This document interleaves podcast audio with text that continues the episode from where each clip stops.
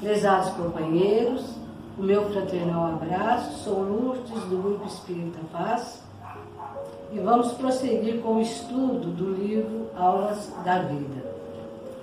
Nós vamos resumir a primeira parte da história, porque o tempo é muito curto e a leitura é mais longa. E aqueles que quiserem mais detalhes, com certeza vão consultar o livro. Mas o irmão X, que é o autor espiritual recebido, né? Esse livro pelo Chico Xavier, são diversos autores espirituais, mas esta mensagem é o irmão X. E ela se intitula O Queixoso, é o capítulo 6.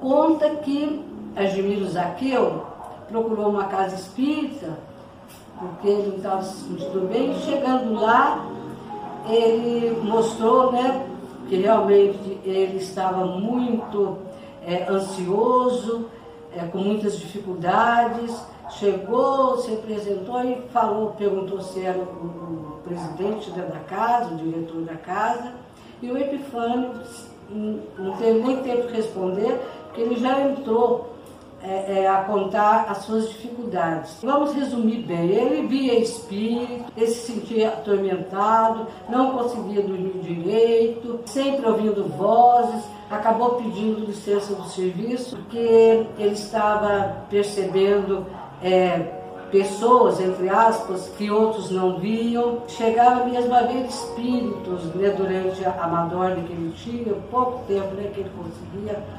entrar mesmo naquele pré-sono e vendo espíritos que o ameaçavam com punhais. E ele ficou reclamando, se achando numa situação muito difícil, muito complicada.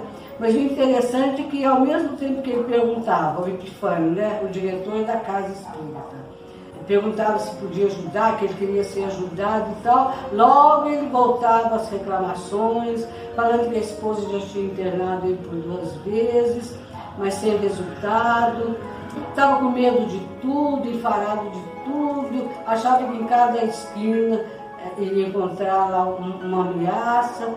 E quando ele conseguiu dar uma trégua ao presidente da casa, o presidente da casa começou dizendo o seguinte: Bem, meu caro, tudo indica que o seu caso é mediunidade, exigindo estudo. Venha à nossa reunião de amanhã e procuraremos trabalhar juntos. Trabalhar? Indagou o visitante, repentinamente desapontado. Sim, trabalhar no sentido de orar e estudar em equipe, conjugando as nossas próprias energias no objetivo de amparar aqueles que sofrem mais do que nós mesmos. É preciso não esquecer que, auxiliando a outros, é que somos auxiliados. Então, observou o candidato ao socorro, é necessário trabalhar? Sim, sim, acentuou o experiente orientador. Venha amanhã e comecemos. Para nós todos, a lei determina a obrigação de nos apoiarmos reciprocamente. O queixoso, porém, ouvindo falar em responsabilidade de serviço, perdeu a loquacidade, passando a despedir-se. E até hoje, decorridos seis anos, conquanto Epifânio ainda o espere, não mais voltou. Esse relato do irmão X, ele nos traz ensejo a muitas reflexões e profundas reflexões sobre a queixa.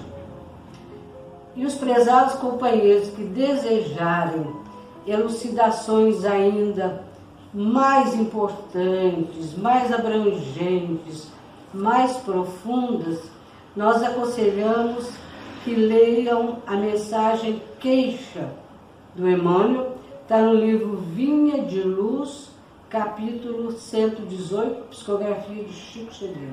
É importantíssima essa mensagem do Emmanuel, que também pode ser complementada com a mensagem corrigendo do capítulo 22 deste mesmo livro, Vinha de Luz, em que nós vamos percebendo que através das nossas correções como espírito, naquele esforço constante de caminhar né, para Deus, seguindo as pegadas luminosas de Jesus, nós vamos cada vez nos distanciando mais da queixa, porque sabemos que temos justificativa às vezes para os nossos queixumes, para as nossas lamúrias.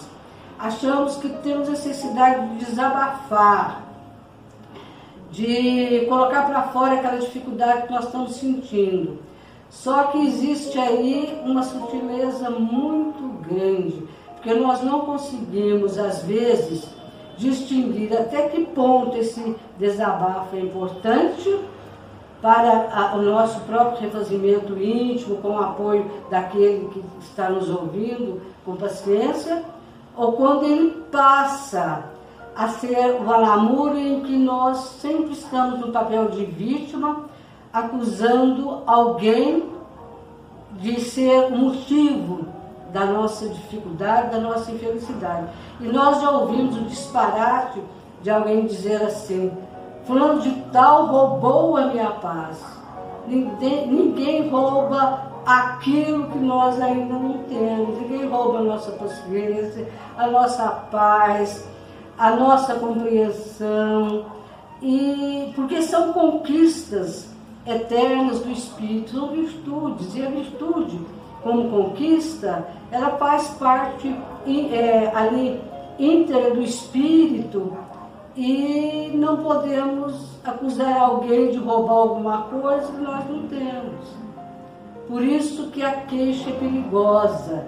Ela pode nos levar a, a uma situação de perda de tempo precioso, Emmanuel nos alerta para isso, além de partirmos para a maledicência, maledicência, para o falatório desnecessário. Vamos ficar bem atentos, é, sabemos das nossas dificuldades íntimas, mas vamos fazer um esforçozinho por não queixar, por, para não nos queixarmos. O que, que nós temos que fazer? É o autoconhecimento, aquele esforço por melhorar, por irmos adquirindo virtudes, né? É, procurando aquelas que nós sentimos que temos um pouquinho mais é, ou, ou, menos dificuldade que outras virtudes que nós achamos que são mais difíceis de ser praticadas.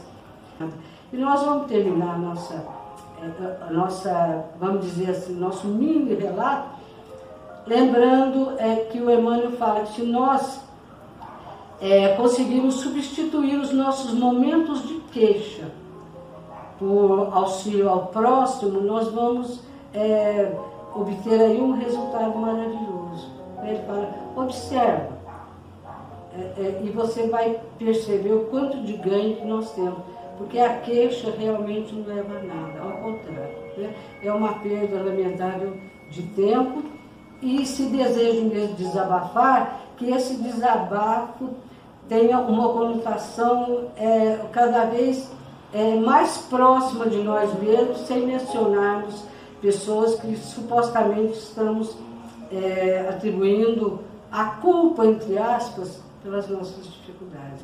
Ninguém pode nos roubar nada, sendo conquista imperecível do Espírito, as virtudes.